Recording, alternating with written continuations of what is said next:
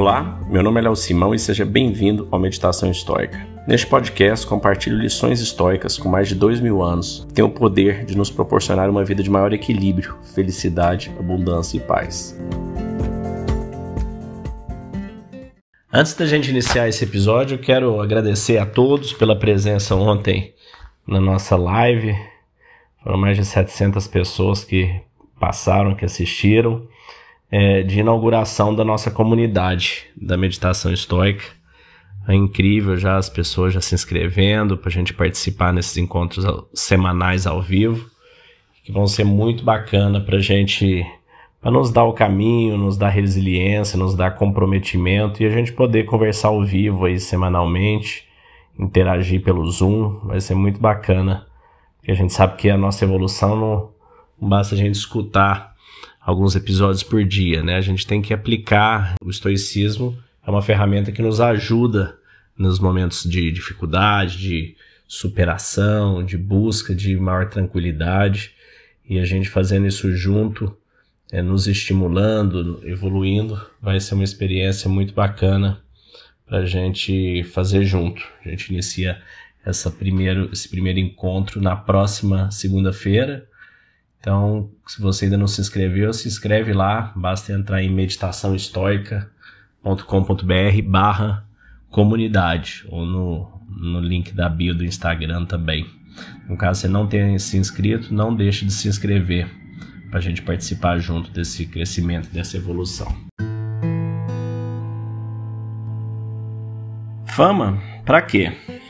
Marcos Aurelius. Em seu livro número 4 de meditações, Marcos Aurelius faz uma reflexão sobre a fama, sobre o que ela significa. Quando a gente fala de um imperador romano que governava todo o mundo conhecido da época, naturalmente que ele era bem famoso, né? Com certeza a pessoa mais famosa do seu tempo. E ele faz essa reflexão, e eu acho que é uma reflexão muito interessante para a gente pensar nos nossos tempos, onde essa busca pela fama, pelos cliques, pelos likes, ela é tão intensa.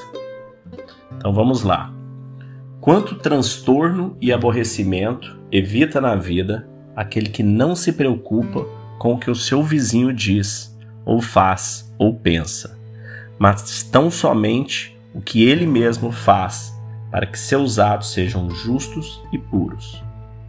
Aquele que nutre um desejo veemente pela fama póstuma não considera que cada um daqueles que eventualmente lhe guardarem na memória também partirão deste mundo, logo após.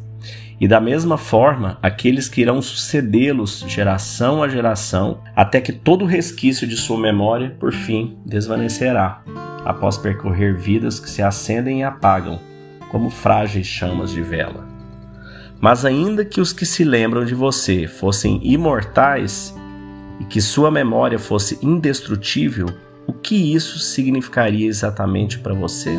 E não me refiro ao que a fama significa para os mortos, mas antes para os vivos. De que lhe vale toda glória e aplauso, senão para lhe seduzir a tomar atalhos na vida? Despreza então toda ilusão, toda alegoria externa, e se preocupe em tornar bela a sua própria ascendência. Marcos Aurelius. Bom, eu acho que a gente, quando a gente escuta algo de alguém que não tem aquele algo, né, é uma coisa. Agora, quando a gente escuta de alguém que tem em seu ápice, né, como é o caso do imperador, que tem toda a fama, glória e dinheiro, e nos escreveu, nos deixou esse essa joia desse texto dele, dessas meditações que ele vinha fazendo, a gente tem que parar e refletir o quão isso é realmente insignificante, o quão insípido, o quão passageiro, o quão sem valor tudo isso é.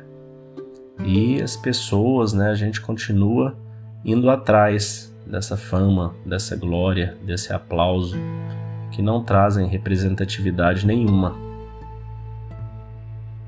Se a gente pegar inclusive muitos atores famosos, cantores, quantos deles chegam no ápice para aí se jogarem nas drogas, na depressão, é, porque chegam lá e veem que aquilo não significa nada. E muitas vezes é até pior ter do que não ter, né?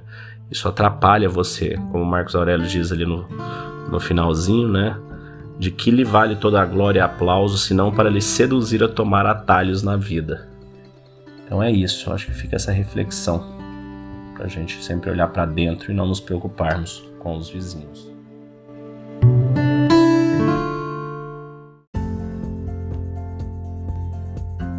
Se você gostou desse podcast, deixe seu like, siga nosso canal e compartilhe. Alguém pode estar precisando escutar isto hoje. Seja você a pessoa a levar esta mensagem de força e resiliência. Pode mudar o dia e o destino de alguém. Estoicismo é uma fórmula que nos ajuda a superar os desafios e dificuldades da vida. Você pode nos escutar diariamente no Spotify, Apple e Google Podcast. E também no Instagram, buscando por Meditação Estoica. Fique com Deus e tenha um dia de abundância e paz.